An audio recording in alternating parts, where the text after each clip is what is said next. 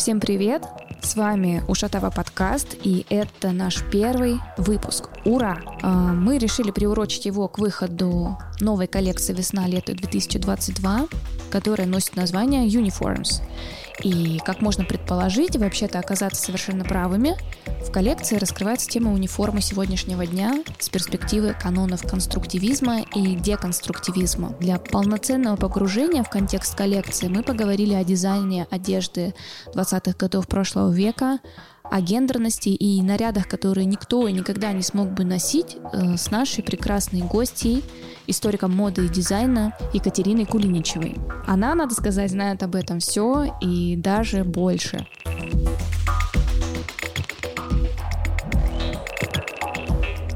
Так, Екатерина, здравствуйте. Здравствуйте. А, знаете, мне бы хотелось начать беседу не с конструктивизма, а с периода, который появлению и формированию этого течения предшествовал. И поэтому я предлагаю отмотать чуть больше, чем на столетие назад, и попробовать представить, как одевались люди до революции 17 года, и что было в приоритете разных социальных классов, что произошло с их обликом буквально через пару лет после вот событий Красного октября. И до момента, когда конструктивизм прогремел и занял свою нишу, так скажем. То есть, э, что случилось с понятием мода в течение буквально этих нескольких лет? Окей. Okay. Вопрос у меня такой большой, крупный, и поэтому вот мне бы хотелось э, услышать от вас вот это представление. Как бы вы, как человек знающий, можете, э, мне кажется, эту картину представить в полном объеме. Да, я поняла. Вопрос Вопрос этот очень большой, и чтобы нам только про него не разговаривать сейчас, а, я бы, наверное, так на него ответила. Если мы хотим посмотреть на 20-е, на то, что там вообще происходило, и на революцию, и как она была связана с э,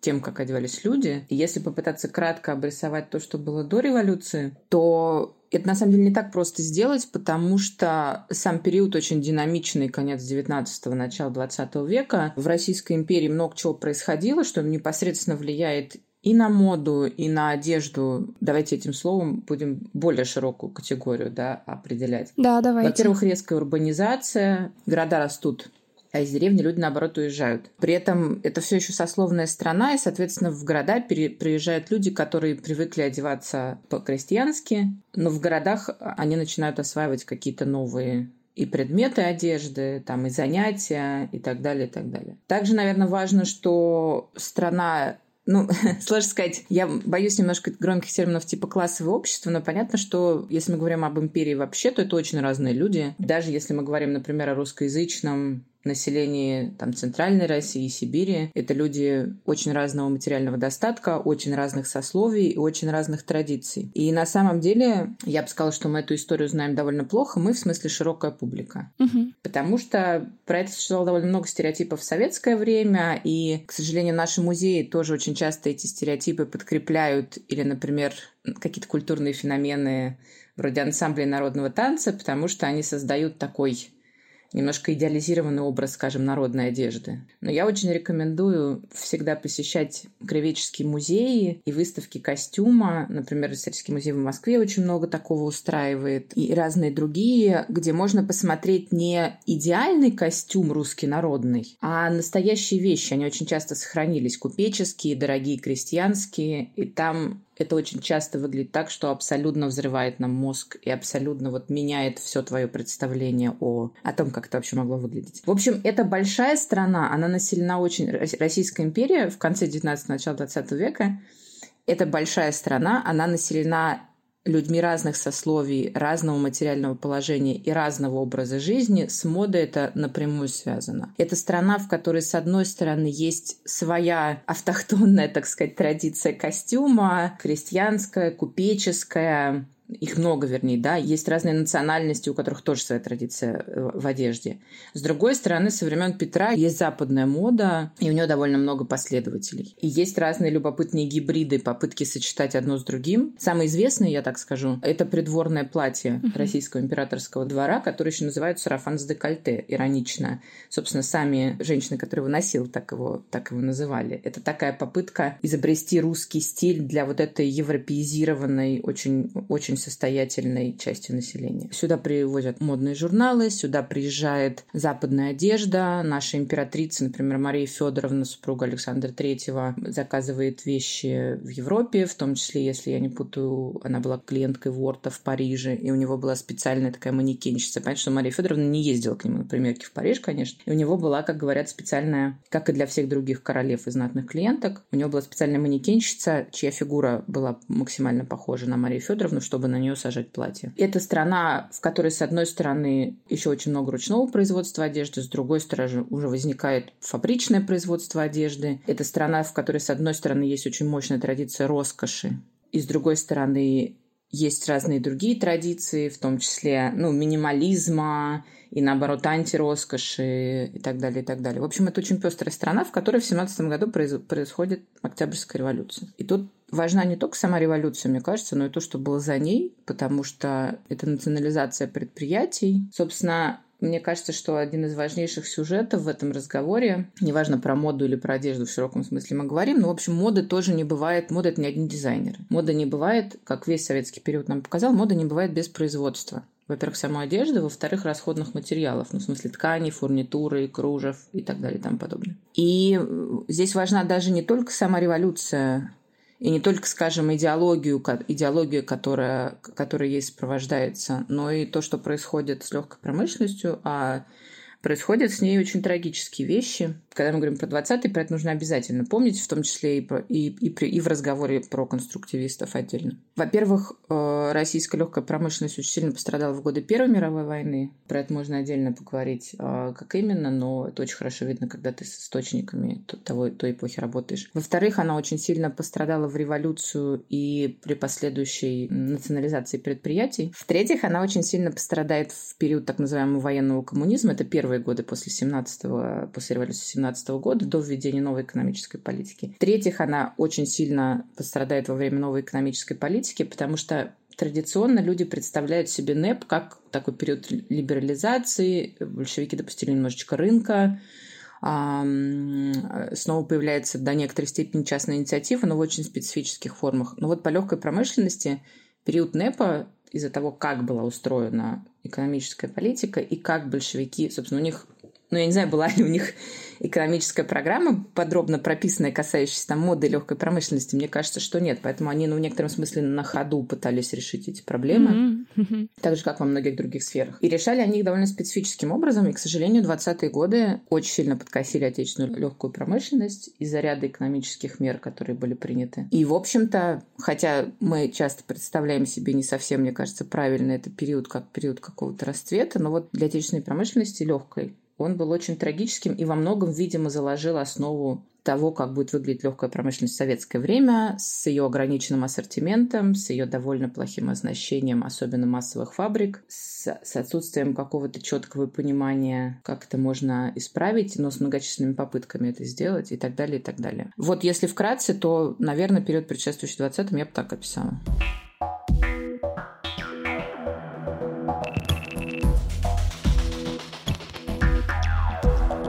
Да, вы сказали про НЭП, и я правильно понимаю, что как раз в этот период времени вообще возникает вопрос о массовой моде, о массовом костюме.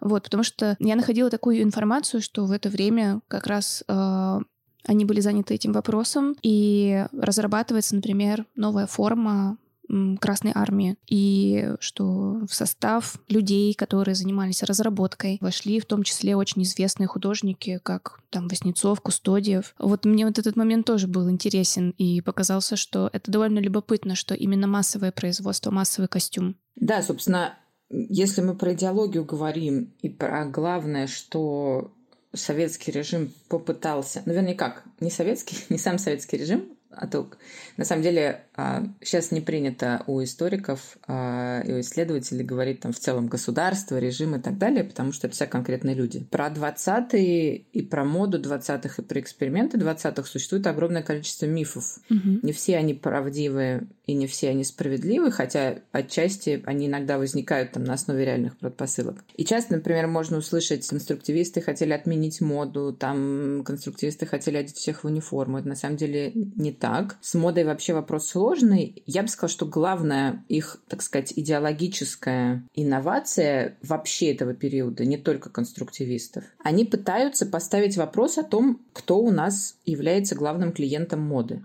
кто является ее адресатом кого мы одеваем. Я про это вспомнила, потому что это напрямую связано с вашим вопросом. Надо понимать, что то, что мы обычно понимаем под модой, это одежда очень состоятельных людей с большим количеством свободного времени, которым, которые более-менее могут выбирать себе занятия, которым, которые в значительной степени свободны от работы, там, в смысле стояния у станка, поездок в общественном транспорте и таких вот вещей. Угу. Про это есть очень хорошая книжка, которая называется «Теория праздного класса». Ее написал Торстен Виблен, экономист. Она вышла, по-моему, в 899 году еще, но многие вещи там не утратили своей актуальности. Я очень советую ее почитать, чтобы понять, как работает мода как механизм классового развлечения, да, почему, почему мода такая странная. Соответственно, какой новый мир пытаются строить, по крайней мере, те, кто верил в эту идею. Я не уверена, что это всегда касается политических деятелей и, и большевиков как руководства страны,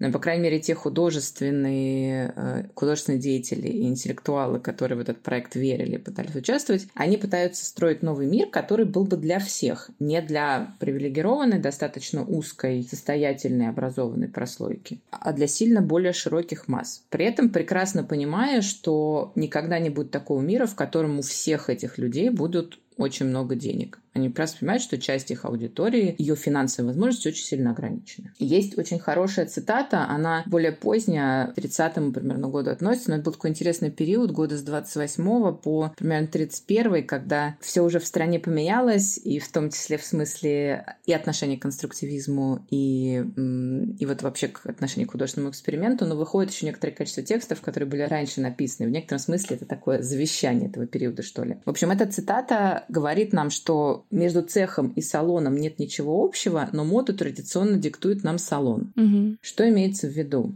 Имеется в виду, что салон это в смысле вот такое собрание светских людей, аристократов или богатой буржуазии, где люди приятно проводят время, где есть чайные платья, дневные платья, вечерние платья, где надо переодеваться несколько раз а, на дню, где есть или могут быть какие-то представления о том, что вы не можете надевать одно платье там больше какого-то количества раз и так далее, и так далее, и так далее.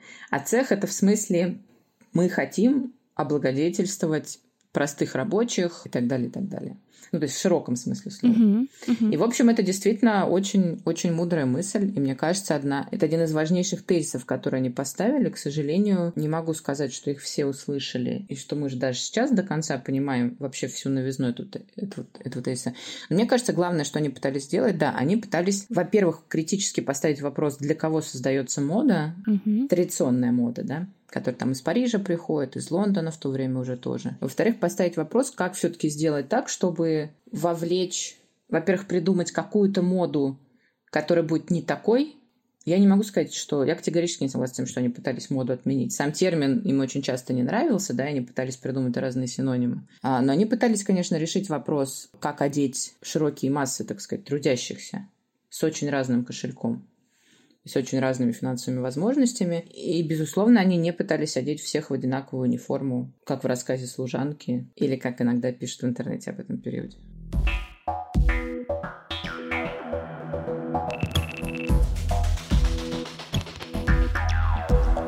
Да, вот э, вы сказали слово «салон», э, в цитате оно промелькнуло. И у меня прямая аналогия с искусством сразу возникла, как, собственно, появились передвижники, которые это салонное искусство, мягко скажем, не любили и старались всеми способами продемонстрировать то, что раньше было салонным, а точнее, как бы изменить этот путь а, демонстрации искусства и внести его в массы. Но вот относительно той же моды, понятное дело, что передвижники были раньше, а, там, на век, на полвека, потому что это 19 век мы берем все равно а, в оборот, если говорим об этом. Но вот у меня возник такой вопрос относительно моды начала 20 века, 20-х годов.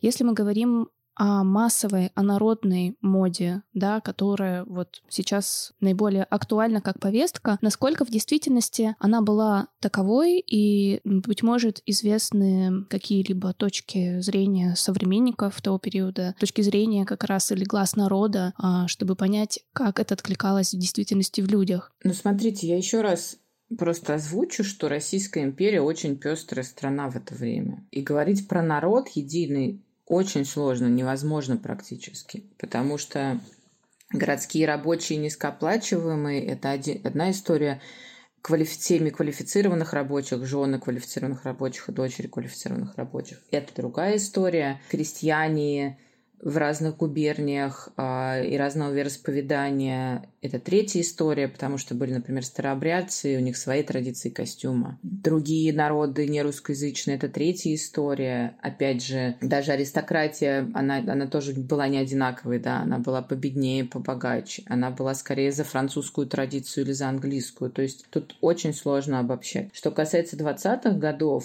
и вообще того, что там происходило с, ну давайте назовем это одеждой, пока не модой, а, но в смысле, какой должна быть новая одежда. Надо понимать, что в России 20-х годов, в советской, сосуществует одновременно три ответа на этот вопрос. Во-первых, ну, люди не перестраиваются никогда за ночь, да. У них есть, особенно если это взрослые люди, у них есть свое уже представление о прекрасном. Другое дело, что эти представления о прекрасном было очень сложно реализовывать. Очень сложно, я имею в виду, было поддерживать тот образ жизни, который, который у них был до революции. Это касается вообще кого угодно. И крестьян, и рабочих. Потому что это была страна, которая, как я уже сказала, промышленность и рынок, который очень сильно пострадал сначала от одной войны, потом от революции, потом от, а, господи, чуть не сказал, коллективизации, извините, национализации предприятий, запрета рынка и так далее. Был период, когда вы, собственно, не очень могли купить даже отрез ткани. Его надо было получить распределением, или там вещи можно получить распределением. Так вот, про 20-й. Когда начинается НЭП и до ну, 20, конца 20-х годов практически существует три возможных ответа на вопрос, какой, как, какая, какая мода существует, что такое мода Советской России 20-х годов. Во-первых, а, были такие специфические и виды костюма, и отношения к одежде, которые появились в революцию. Это там разные виды военной формы, которые носили и в повседневном контексте тоже. Это вот эти комиссарские кожанки знаменитые, там, женщины, которые тоже одеваются э, в похожем стиле, как мужчина-комиссар, такая женщина-комиссар и так далее. Вот такие все вещи, собственно, военные шинели и так далее, и так далее. Есть большой пласт вот этих новых экспериментов, к которым относятся и конструктивисты, и Татлин, и Надежда Ламанова с ее, которая, в общем, ну, не относится к конструктивисту, конструктивисту напрямую, и многие другие. Этот круг сильно более широкий, на самом деле, чем там, пять имен, которые у всех на слуху и которые, опять же, перечисляются в интернете. Часть проектов очень интересных мы просто не знаем, кто сделал, потому что они остались анонимными, и в целом это для 20-х характерно. Там не все всегда подписывают. Или, например, мы знаем фамилию и не знаем больше ничего про этого человека. И третий возможный подход к решению этой проблемы – это, собственно, глобальная мода 20-х годов, ну, такая западного мира, европейская, да. Потому что и, и вот они сосуществуют вместе и спорят между собой. И люди пытаются решить, так сказать, какая их и какая а, лучше подходит для этого нового мира. Почему я говорю про а, вполне себе а, вполне себе европейскую моду 20-х годов с заниженной талией, с укоротившимися юбками, со всеми с, с вот этими шляпками и другими узнаваемыми признаками, с вышитыми сумочками, там с э, любовью к вышивке и стилизованным таким а народным орнаментом. А, потому что 20-е это вообще расцвет, я бы сказала, например, модной прессы. Столько модных журналов, сколько выходило в 20-е, мне кажется, у нас сейчас не выходит. Mm-hmm. И в 30-е их точно стало меньше, и уже к концу 20-х, на самом самом деле что-то происходит в полиграфии, и качество изданий, ее цветность э, резко, резко уменьшаются. Другое дело, что многие эти журналы были краткос... очень, как сказать, срок жизни их был очень короткий. Но тем не менее, есть модные странички в э, журналах для женщин. У работницы была такая рубрика, которая, э, я имею в виду в журнале «Работница», была рубрика, которая называлась «Страница костюма», и которая очень часто, собственно, большая часть того, что там было опубликовано, это такие платья типичные в духе 20-х годов. Не вечерние, конечно, но тем не менее, у них все признаки модной одежды того времени есть. Вот э, выходит там женский журнал искусства одеваться, четыре сезона, моды и так далее, и так далее, и так далее. Их, в общем, правда, прав, правда очень много, и, и они все спорят о том, как, какой должна быть новая советская мода. Мгм. То есть Понятно, что у людей довольно мало возможностей такую одежду заполучать, я бы сказала, но образы вот этой западной моды, их очень много, и далеко не все относятся к ним негативно. Многие, многие вполне позитивно, на самом деле. Есть еще четвертый момент в этой истории, это то, как государство представляет себе, что должно происходить с одеждой и тем, как люди должны одеваться. Я бы, наверное, с одной стороны, очень связана с вот этими художественными экспериментами конструктивистов и других авангардистов и экспериментаторов, потому что, собственно, они, они откликнулись на призыв государства делать определенные вещи. Это было, так сказать, они не то, что вот все вдруг проснулись в 23-м году одновременно и такие, давай придумаем, разработаем, я сегодня проект куртки со сменными рукавами. Или просыпается Варвара Степанова и говорит, нарисую-ка я три футбольные комплекта и один баскетбольный. И так далее. Нет, это был, как бы сказать, государство обратилось к художникам с определенной задачей, и художники откликнулись. Но понимали ли они одинаково моду, одежду и какой она должна быть? Я думаю, все таки нет. Но есть, тем не менее, вот некоторые также представления государственных деятелей а, и, те, и тех, которые отвечали за промышленность, а, и тех, которые отвечали за культуру в целом, скажем, у Луначарского есть несколько работ, посвященные одежде и костюму, и какой он должен быть. Вот у них было какое-то свое, ну давайте назовем это четвертое, да, а, четвертое представление о том, какая должна быть вот эта народная одежда. И все это, конечно, еще очень и у художников, и у государственных деятелей довольно сложно рифмуется или не всегда рифмуется с их личными предпочтениями и привычками. Я имею в виду, как одевались как одевался каждый конкретный человек, да, и как это соотносится с тем, что он написал в теоретических работах. Это не всегда одно и то же. Мгм. Вот про ту же самую Степанову, которую вы только что упомянули, у меня был такой вопрос, э, что известно, она занималась э, теорией изготовления производственной одежды, то есть это было такое отдельное направление ее деятельности, и отдельные а, моменты были посвящены удобству, эргономике костюма. Я не знаю, может быть, это такой наивный немного вопрос, но все это презентуется как новаторство самое что ни на есть, и была ли до этого спецэкипировка? А, потому что если откинуть любой контекст и просто да, читать эту теорию, то возникает такое ощущение, будто бы до этого спецэкипировкой настолько плотно никто не занимался. Или же это заблуждение? Это хороший вопрос очень, но, но большой длинный. Я попробую, возможно, коротко на него ответить. Во-первых, касаемо их текстов, любых и степановских, и не только степановских. Надо понимать, что это, как правило, очень маленькие, очень короткие тексты, а, не всегда ясно написанные. То есть люди написали манифест, видимо, публиковали. Наверное, там не было редактора, который мог бы спросить, Варвара Федоровна, я вот тут мысль не понял, потому что ее знаменитый текст про задежда, костюм сегодняшнего дня, там есть несколько довольно путанных мест. И мне кажется, от того, что каждый их трактует на свой лад, много довольно мифов о ее работе и появляется. Значит, сам термин про задежду, он не степановский, но он очень популярный в, вообще в 20-е годы и, и был, например, при некоторых государственных органах, там комиссии, занимавшиеся про одеждой. А, конечно, она была и до революции. Но, скорее всего, по крайней мере, я сейчас сходу не вспоминаю примеров, чтобы разработкой занимался художник. Особенно художник-станковист. То есть не инженер, не человек, занятый в этой профессии, э, который какие-то рационализаторские предложения да, вносит, а, а человек, который получил образование как художник-станковист. Вот это это тоже не впервые в Советской России произошло в, примитивно к одежде в целом но довольно, я считаю, что там мы можем это обозначить как их новаторство, то, что в этом новом мире они считали, что художник – это не только такой человек, который пойдет театральный спектакль оформит, или придумает, спек... или придумает нарядное вечернее платье для светской львицы, для аристократки или для актрисы.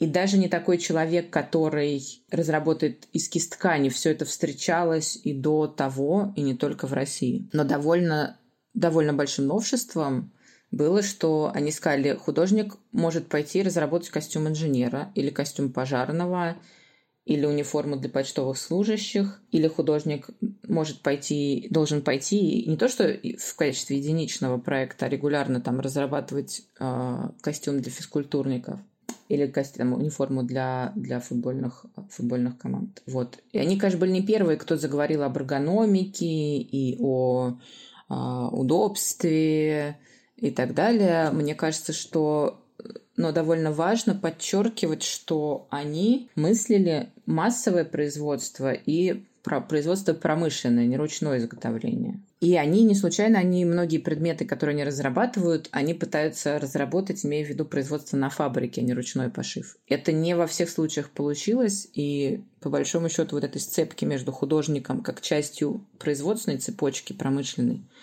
в 20-е создать не получилось. Это одна из трагедий конструктивизма и авангарда, и вот работающего с, с бытом и с его оформлением.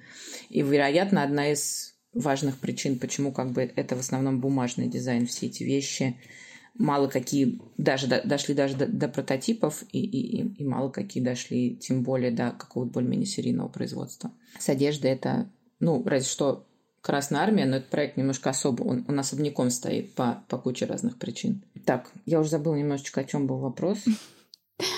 Вопрос был о Степановой и о спецодежде. В общем, насколько это было новаторским решением создавать спецодежду, или же до этого все равно были попытки? Да, сама, сама спецодежда и сама прозодежда и сама спортивная одежда не изобретение советских 20-х. И это нужно понимать. Все это существовало до этого. Большое новаторство — это привлечь к вот этим очень утилитарным, очень скучным я надеюсь, что ирония сейчас считывается в моем голосе, да, традиционно то, что выглядит очень скучным, это не вечернее платье видом одежды, привлечь, привлечь художников, больших художников, которые стараются придумать что-то такое. И вообще сделать художника частью промышленности. Это тоже не советская инновация. Об этом много думали и в Англии, скажем, и в Германии, и в Америке, а, потому что есть было такое большое движение в конце XIX века и в начале XX, это называется Международное движение искусств и ремесел, и из которого вырос, в общем, промышленный дизайн во многом. А, но, тем не менее, то, что художник, да, на регулярной основе может заниматься очень прозаичными, на первый взгляд, виды одежды, да, это большое новаторство. А, это большое новаторство, что применительно к таким видам одежды можно думать не только о сугубо утилитарных вещах, удобны ли они, защищают ли они там тело в нужных местах, но и об эстетике. Это ярче всего видно на примере спортодежды Степановой. Собственно, я считаю, что наверное, одной из главных инноваций, которые она принесла в спорт одежду, потому что все эти формы существовали и до нее. Но она ставит вопрос, как сделать так, чтобы она работает с этим как, как театральный художник, и, и, и видно, что вот этот ее опыт и ее интерес к этому помогли ей совершить прорыв. Она ставит вопрос, как сделать так, чтобы одежда была, чтобы одежда цепляла ваше внимание как зрителя, не только помогала вам сориентироваться на самом деле, а, где одна команда, а где другая, но чтобы вам интересно было смотреть за за тем, что происходит на поле или во время массового спортивного действия и, и, и так далее, там потом далее во время спортивного парада. И вот это очень важная идея, и я бы сказала, всю ее важность и все ее значение мир поймет примерно в 1960-е, когда придет телевидение. Очень хорошо видно, что как только приходит телевидение, например, на Олимпийские игры, да, то, как одеваются там спортсмены, меняется радикальным образом. И идеи очень похожи на степановские. Я не уверена, что те, кто прям начинает менять дизайн олимпийской, скажем, униформы, а, хорошо знали Степанову, потому что, к сожалению, само советское государство очень долго не способствовало тому, чтобы всем хорошо были известны степановские идеи и идеи других экспериментаторов с одеждой. Но, тем не менее, начинают быть востребованы все вот эти идеи. Как сделать так, чтобы спортивная одежда цепляла внимание даже не очень подготовленного зрителя, помогала это внимание удерживать, как сделать так, чтобы картинка была красивой, чтобы это было интересно смотреть, чтобы это было ярко, ярко и празднично.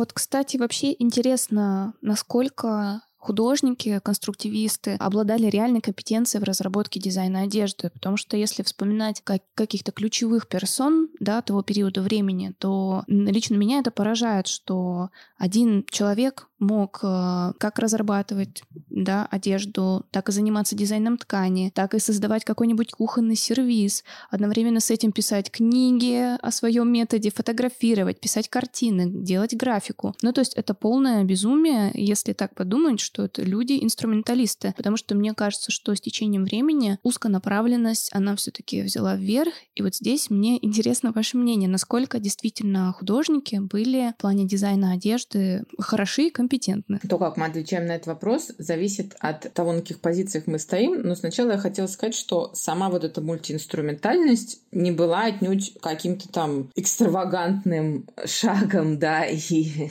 у них, конечно, были амбиции перестроить мир очень у многих, но вообще это для многих художников не только в России было характерно и в XIX веке, и и в начале 20-го. Посмотрите на Уильяма Морриса. Это человек, который сам работал как дизайнер по тканям и по обоям. Он писал э, он даже и в себя и в станковой живописи попробовал. А он писал стихи и книги, он издавал книги ручной печати.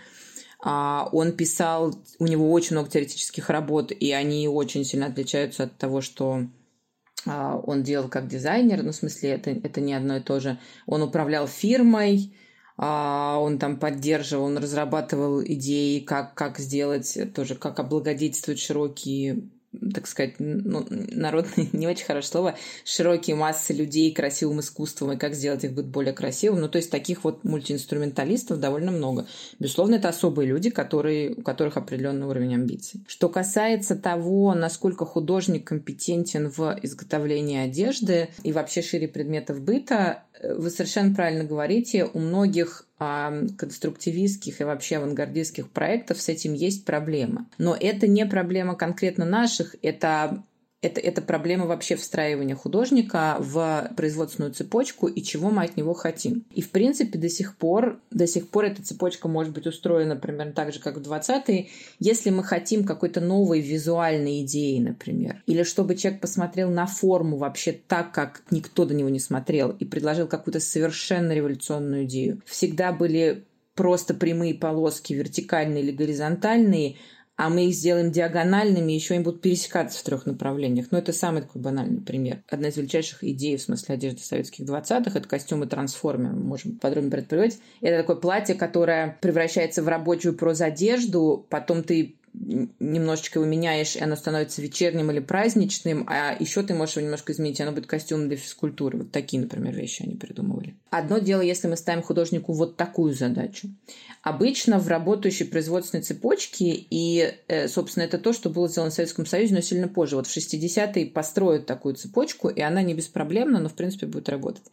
Дальше обычно должен приходить человек, который из этой идеи креативной придумает как ее сделать технически. В советской системе это называлось художник-конструктор. Это были две разные профессии. Был художник-модельер, а был художник-конструктор.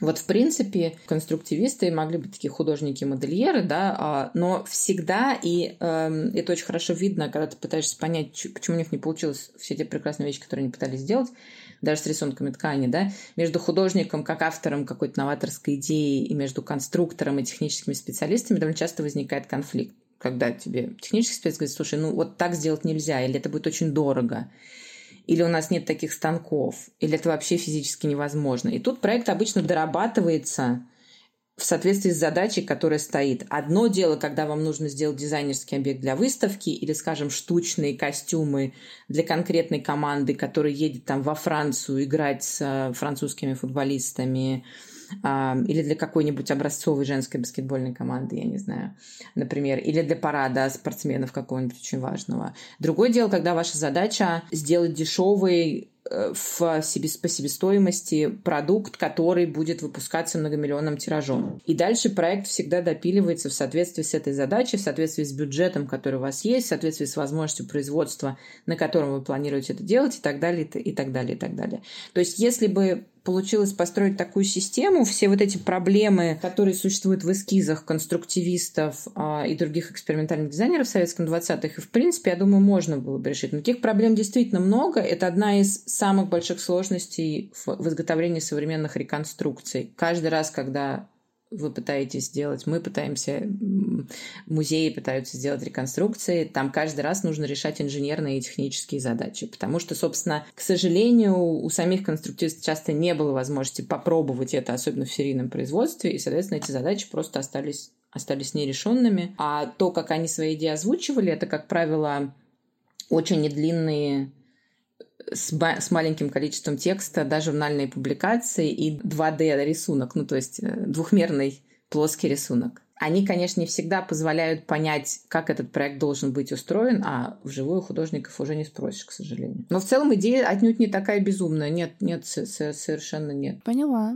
Если говорить об одежде конструктивистов, то есть направление спецодежды, прос или производственной одежды, спортивной одежды и одежды нормали. Здесь мне интересно поговорить о каких-то обязательно общих чертах во всех этих направлениях. И кроме того, можно ли говорить о том, что какой-то крой или же специфический подход, метод, инструментарий, что-то из этого дошло до нашего времени, и мы просто это наблюдаем в обычной одежде, и не подозреваем даже о том, что ко всему этому имеют отношение конструктивисты. Давайте, наверное, расскажем, потому что мне кажется, что есть некоторые путаницы, что из этой одежды что. Давайте, да. Значит, да, в это время есть а, популярный термин прозодежда. Прозодежда – это любая одежда, в которой вы ходите на работу. Костюм для репетиции актера – это прозодежда – и очень красивое платье, которое Александр Экстер придумывает для машинисток, стенографисток, в общем, а, женщин, занятых вот в какой-то какой секретарской работе. Это тоже платье-трансформер. Это тоже прозодежда, она называется прозодеждой. Хотя если я покажу вам всем картинку, вы никогда и не скажу, что это. Вы никогда не подумаете. То есть прозодежда есть большая колоссальная ошибка. Люди думают, что прозодежда – это комбинезон, как у Родченко. Но это только один из видов. Вот Варвара Степанова придумала для Родченко, возможно, даже сама шила комбинезон инженера с большим количеством карманов. Он очень красивый, его поэтому эту фотографию любят и сам Родченко комбинезон. А, они отлично смотрятся вместе. Эту фотографию очень любят везде, значит, везде, везде, везде печатают, но не вполне понимают, что это не та одежда, в которой все должны были советские граждане ходить. Значит, э, то есть прозодежда – это любая одежда, в которой люди работают, и которая должна быть удобна, эргономична, но не обязательно, в которой нет каких-то особенных частей, потому что есть спецодежда. Это такая прозодежда, которая требует, например, защиты или каких-то дополнений. Вот та же Степанова к спецодежде относила одежду для медперсонала, рабочих на газовом заводе, костюм для пожарного и прочих. Я прям посмотрела сейчас в список, который она составила. Есть спорт-одежда. Тут понятно, это, во-первых, одежда для командных видов спорта, во-вторых, это одежда для индивидуальных тренировок. Инновационные идеи, одна из... они угадали, конечно, безусловно, хотя я не уверена, что они прям, прям так себе это представляли, но а, одна из важных идей советских 20-х и это более радикально. То есть, с одной стороны, это часть глобального процесса, с другой стороны, у нас это сильно более радикальные формы приняло. Это идея о том, что одежду, придуманную для спорта, можно носить вообще в повседневной жизни, особенно молодым людям. Мы примерно в этом мире с вами сейчас и живем. Также была униформа, кондуктор, контролер, конторский служащий, то есть, да, там, не знаю, полицейский, продавщица, то есть это люди, которые просто одинаково одеты. И они одинаково одеты для того, чтобы вы могли быстро опознать, кто это такие. Это главная функция униформы вот таких людей, да, чтобы вы быстро нашли полицейского. Или вы быстро нашли врача и отличили там его от медсестры и так далее. И она это, Степанова называла это костюм бытового типа. У Луначарского тоже есть похожая идея. Это праздничная одежда и бытовая одежда. Ну и плюс белье и так далее, и так далее. Откуда берется вот эта классификация? У Луначарского, например, она очень похожая. Значит, то, что я вам сейчас перечислила, а, было изложено Степановой. В... Она придумала программу по курсу художественной композиции для текстильного факультета в Хутемаса. К сожалению, она опубликована, но эта программа очень долго не была известна широко. Советские исследователи почему-то мимо нее прошли, и она не была в это время опубликована, что очень, конечно, сильно влияет на то, как мы не вполне полностью представим себе наследие той же Степановой. Она хранилась в семье, но она уже давно, много десятилетий опубликована, ее можно изучить, это очень любопытная программа. К сожалению, насколько я знаю, внедрена в образование она не была, потому что в Хутымасе Варвара Федоровна очень мало проработала по некоторым обстоятельствам. Но, тем не менее, сама программа очень любопытная. Значит, у Луначарского было три типа одежды, которые, как он считал, будут развиваться в, новом советском, в новой советской стране, в новой советской жизни. Это спортивная, праздничная и, по-моему, тоже рабочая. А, значит, откуда берется вот эта классификация? Да? Тут нет тут как бы есть праздничное, но нет вечернего платья. Это не совсем, мне кажется, одно и то же, как они это понимали. И эта классификация берется как раз из того, о чем я говорила. Они задают вопрос, кто адресат новой моды, которую мы создаем. И они говорят, адресат новой моды, которую мы создаем, человек, который работает. Если вы посмотрите на список, вот я советую прям выписать их подряд, все эти названия, и вы поймете, что это не просто про одежду, это про определенный образ жизни. Это про людей, которые всегда ходят на работу и проводят там довольно много времени. Это про людей, которые ходят на праздники, в смысле манифестации, там, я не знаю, в избу читальню, у кого что, да это люди, у которых остается какое-то довольно небольшое время на всякую остальную жизнь. У них есть, конечно, там домашняя и бытовая одежда. И это люди, которые очень много занимаются спортом, потому что сделать всех физкультурниками – это одна из важных советских идей этого времени, хотя она тоже не специфически советская. Массовые спортивные программы в конце 19 начала 20 века развиваются отнюдь не только в тоталитарных странах. В Штатах была такая программа, в Англии была такая программа, в Германии была такая программа а, и так далее, и так далее. Это связано с тем, что пытались ну, одна из важных идей, как противопоставить вредному влиянию города и нового образа жизни, в котором довольно мало движения. А, вот, значит, у Луначарского примерно та же идея, и тоже вот это, это идея нового образа жизни, вот почему это важно. И в этом смысле мы, конечно, с вами живем так, как придумали конструктивисты. Мы ходим на работу, мы пользуемся общественным транспортом, а спорт, а, не все мы им не занимаемся регулярно, но это важная часть нашей жизни, и спортивная одежда колоссально реформировала, изменила, радикально просто с ног на голову перетрясла. Тут нет достат... не, не, не даст, как сказать, нет слишком сильных определений. В общем, что сделала а, идея спортивной одежды с нашим гардеробом в 20 веке. Вот так. Что касается, значит, и я обещала сказать про инновацию, которую мы значит, которую мы, к сожалению, могли... Это могло быть нашим отечественным изобретением, советским, российским, но, но стало американским, к сожалению. Сама эта идея... Я не хочу сейчас говорить, вдаваться в детали. Ну, например, там, да, Степанова придумала очень яркий, динамичный динамичный дизайн спортивной одежды. И да, безусловно, спортивная одежда этим путем и пошла. И 80-е, 90-е годы, особенно первая половина, это такая немножко психоделически безумная, но сбывшаяся мечта а, Варвары Федоровны в смысле дизайна спортивной одежды. Такой яркой, как тогда, она никогда не была. Но от ее времени, да, это сколько получается, на 70 лет примерно отстает. Ну, то есть технология массового производства потребовалось примерно 70 лет, чтобы можно было дешево и быстро производить то, что, то, что хотела делать Варвара Федоровна. Но я хочу сказать, вот мне, мне хочется выйти на более широкий уровень обобщений. Дело не в конкретных деталях, которые они придумали и в которые мы сейчас носим, а дело в том, что они в некотором смысле придумали этот образ жизни, которым мы сейчас живем. И есть такая, ну, есть английский термин sportswear, его немножко сложно перевести на русский, потому что это не только спортивная одежда, это, например, а, просто удобная повседневная одежда, да, менее формальная. А, и, возможно, вы знаете, что вот это самое sportswear в Америке было концептуализировано как практически главное американское изобретение в мировой моде 20 века. Была большая выставка на эту тему в музее Метрополитен году в 98-м. На эту тему есть несколько книг и так далее. Собственно, спортсвея в американском смысле этого слова – это не спортивная одежда, в которой мы бегаем, прыгаем там и что-нибудь куда-нибудь метаем или играем в футбол. Это вот эта удобная повседневная одежда, платье с карманами, платье с застежкой спереди, а не сзади. То есть вам не нужен второй человек, чтобы застегнуть на вас платье, вы можете сделать это так.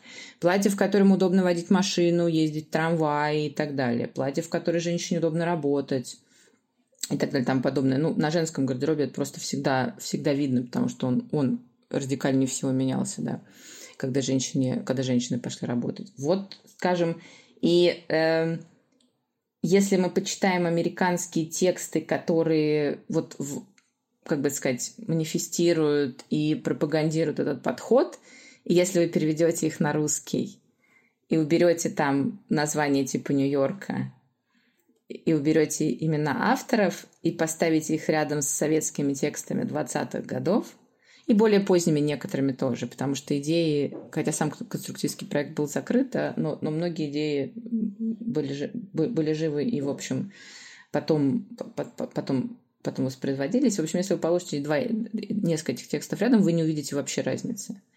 И, и то, за что часто критикуют советскую моду, вот, мол, они были, значит, такими то ли скучными, то ли идеалистами, хотели, чтобы все было эко- экономично, хотели, чтобы все было удобно, эргономично и так далее, так далее. Но теми же самыми словами абсолютно американские теоретики, скажем, 30-х, 40-х годов, а, возможно, даже чуть раньше, но я просто, вот, например, 30-е текстов видела тексты 30-х годов, описывали то, как они, как они видят американскую идею моды.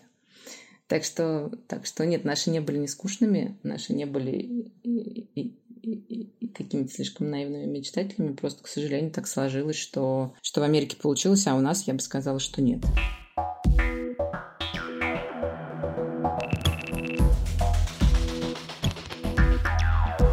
Продолжая разговор о классификации, у меня, в общем, спонтанный такой тоже вопрос в голове родился относительно еще одной классификации между женской и мужской одеждой. Я просто, когда готовилась к беседе, я вспомнила о статье Екатерины Деготь о амазонке авангарда, а, где она как раз много пишет о представительницах авангарда и а, в Советском Союзе, и в Европе, и проводит такую некоторую параллель между творческими парами европейскими и советскими. И по ее мнению, советские творческие пары были намного крепче, и как раз равенство а, между ними было более ощутимым, чем на Западе. И Поэтому мне интересно, отразилось ли это равенство в какой-то степени на разработках а, одежды конструктивистской. А, здесь я, честно признаюсь, ответа не знаю, Поэтому интересно, что вы скажете. Мне сложно ответить. Я никогда не смотрела на крепость семейных союзов и не сравнивала в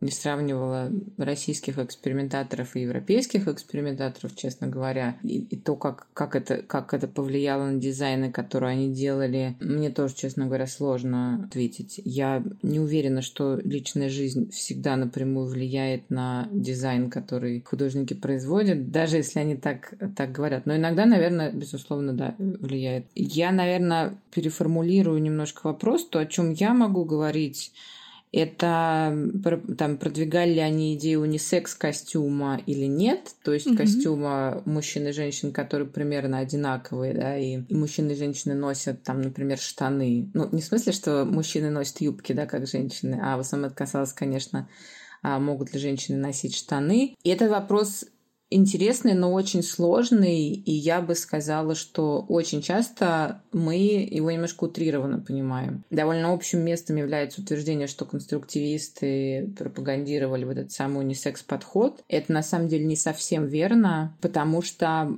в общем, нет, Степанова вообще на эту тему открыто нигде, например, не высказывалась. И нет никаких оснований думать, что она хотела переодеть всех женщин в штаны, например. А сама она носила платье, хотя и брюки, возможно, тоже, тоже надевала. Спортодежда, которую она придумала. У нее есть костюмы с э, шортами, э, с брюками. Вот на фотографиях, например, то есть единственная ее спортодежда, которая была, ну, э, э, ладно, не единственная, но а, самые известные фотографии спортодежды отшиты реально не эскизы, чтобы это были а фотографии. Это такая вещь, которая называется комбинация в то время, то есть, ну, короткий комбинезон с короткими рукавами и короткими штанами, если современным языком говорить. Вот. А, и при этом у нее в ее самой знаменитой статье про одежду, про одежду костюм сегодняшнего дня, к ней, как известно, идут четыре рисунка. И там, например, женский костюм для баскетбола с юбкой. То есть она рассматривала оба варианта возможных. Есть эм, у Ламанова и Мухиной, например, есть проект спортивной одежды, где штаны трансформируются в юбку. Там не до конца понятно, каким образом, но тем не менее, то есть они тоже... Ну и вообще это просто, это очень хорошо видно по документам эпохи, что выбор между штанами и юбкой для физкультуры был очень непростым для советских женщин в 20-е годы. Это был очень тяжелый выбор, потому что не так просто было решиться надеть штаны. Но в целом, да, идея сближения мужского и женского костюма была довольно популярна среди советских экспериментаторов и теоретиков нового быта в 20-е годы. Вопрос, который остается, однако, открытым, все-таки до какой степени они себе это сближение видели. Должны ли это, были ли они согласны на и представляли ли себе такую одежду, как у нас есть сейчас, да, когда худи ничем не отличается у мужчин и у женщин, да, и покрой джинсов может быть тоже, тоже очень похож, и вы можете быть в джинсах, в худи и в кроссовках. Представляли они себе вот такое, или это было слишком для них радикально, я не могу сказать. У нас, в общем, нет достаточно материалов, чтобы об этом говорить. Возможно, они очень много говорили о том, что иде... одежда мужчин и женщин должна сближаться, потому что одежда, особенно состоятельных женщин начала 20 века, она с корсетом, она с длинной юбкой, она с широкими шляпами иногда, она с большим количеством деталей, соответственно, ее очень неудобно стирать и чистить. И мужской костюм в то время понимался как такой эталон и ориентир для, как такой эталон более удобный, более практичный для современного образа жизни одежды. Возможно, они имели в виду просто, что женский костюм избавится там от корсетов, от слишком длинных юбок с, э, с треном, который волочится за вами по полу и так далее. А, может быть, там появятся какие-то вещи, похожие на, на мужской жакет и так далее, и так далее. Может быть, они вот что-то такое себе представляли.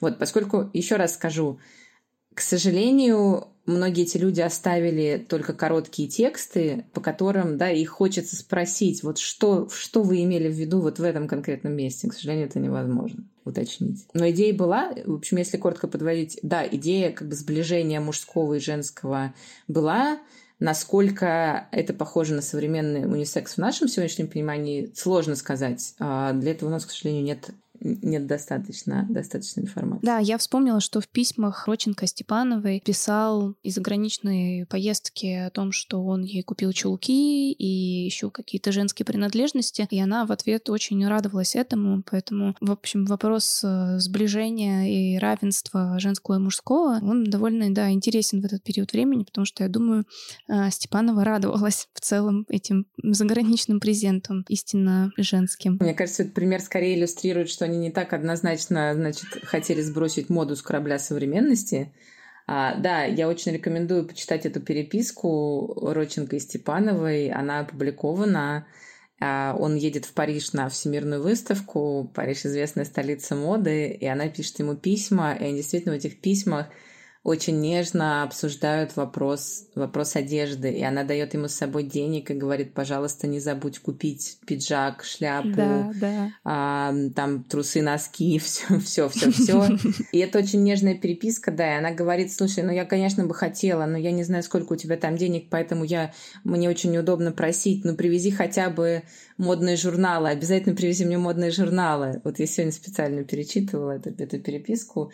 Так что, нет, как бы она лично не была совершенно противник, а, значит, мод, моды вообще и красивой, и красивой одежды. И, в общем, они, они все, я бы сказала. А, другое дело, что да, они, они, они, конечно, хотели построить какую-то альтернативу западной моде, которая только для богатых людей с большим количеством времени.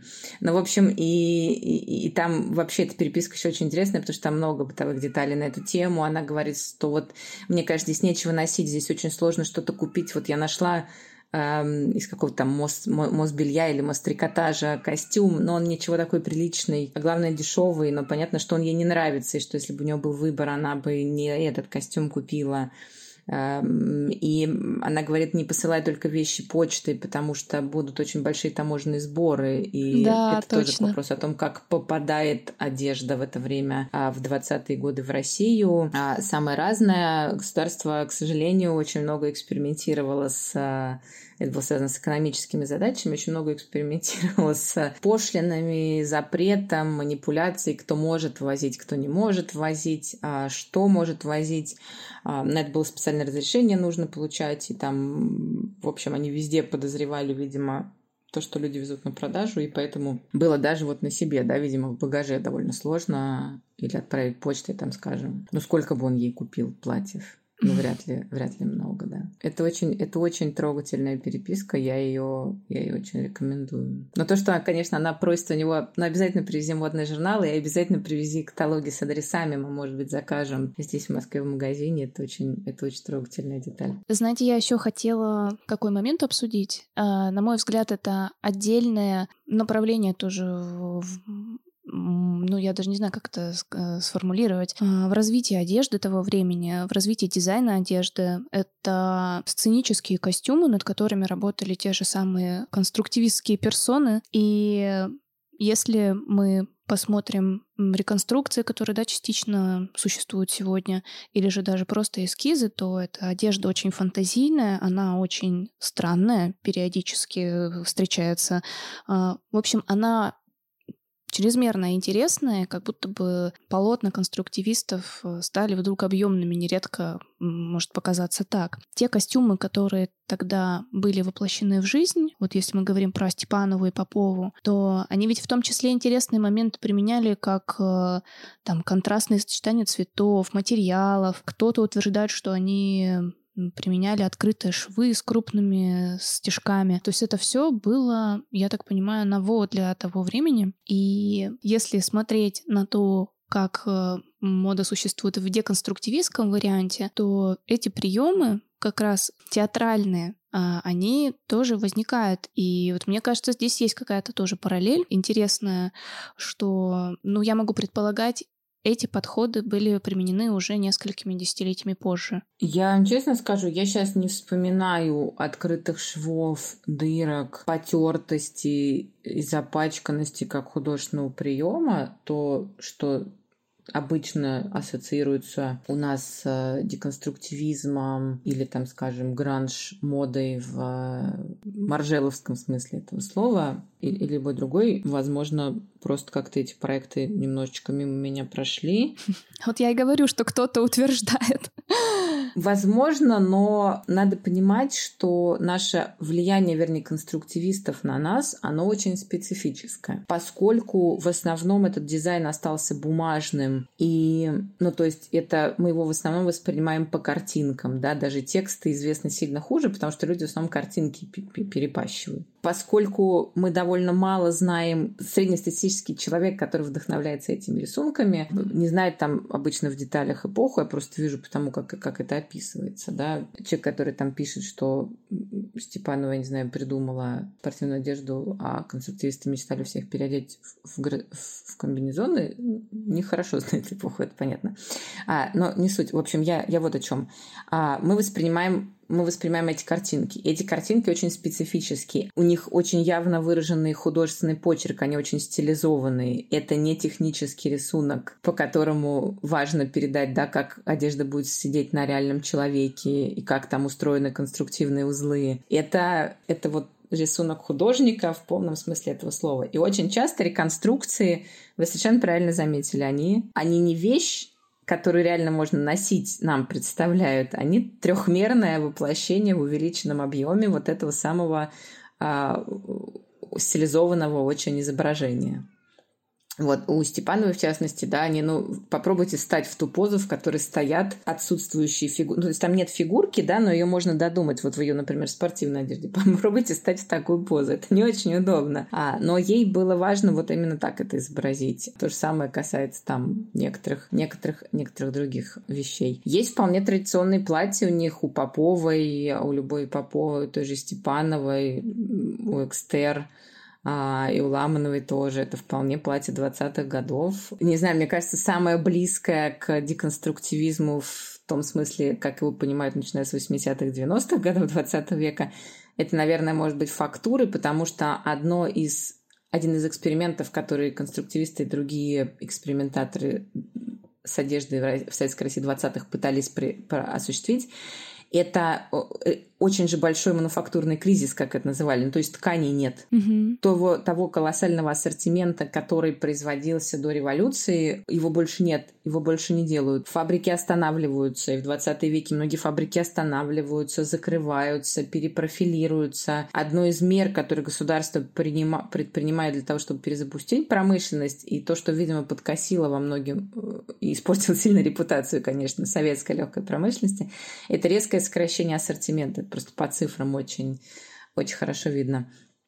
И, соответственно, они пытаются придумать, как делать одежду из полотенец, из грубой рогожки, из какого-нибудь грубого неокрашенного льна и так далее, и так далее. Как шить, я не знаю, пальто из там солдатского сукна. То есть то, что раньше не шло в ход. И в этом смысле они, конечно, близки тому, что будут делать потом деконструктивисты и разные другие экспериментаторы в, мод, в, в, в моде, в том числе в от кутюр сегменте, когда, хотя, опять же, ну, это я, я бы их не сближала прям так совсем, но в этом смысле они похожи, они пытаются привнести в сегмент повседневной красивой одежды, э, соответствующей духу времени, да, допустим, модная может быть слишком сильный для них термин и термин, который мне нравился, но для них соответствие духу времени, не зря же у них все время современный костюм, современный костюм, современный костюм, да, новый мир, новый мир, новый мир. а, вот это привнесение новых тканей, которых раньше там не бывало, и которые там парижские традиционные мастера вряд ли бы использовали. Да, такая, такая, такая инновация у них, безусловно, без, безусловно была. Но это, это, как бы сказать, это эксперимент не от чистого эксперимента, это эксперимент от нужды. Спасибо. Мне кажется, что мы можем, в общем, на этой ноте с вами закончить. Спасибо вам большое за этот разговор. Да, и вам спасибо за интересные вопросы. Это был первый и далеко не последний выпуск Ушатава подкаст. Поэтому следите за новостями, заходите к нам в гости и продолжайте слушать наши выпуски. Всем пока! Пока.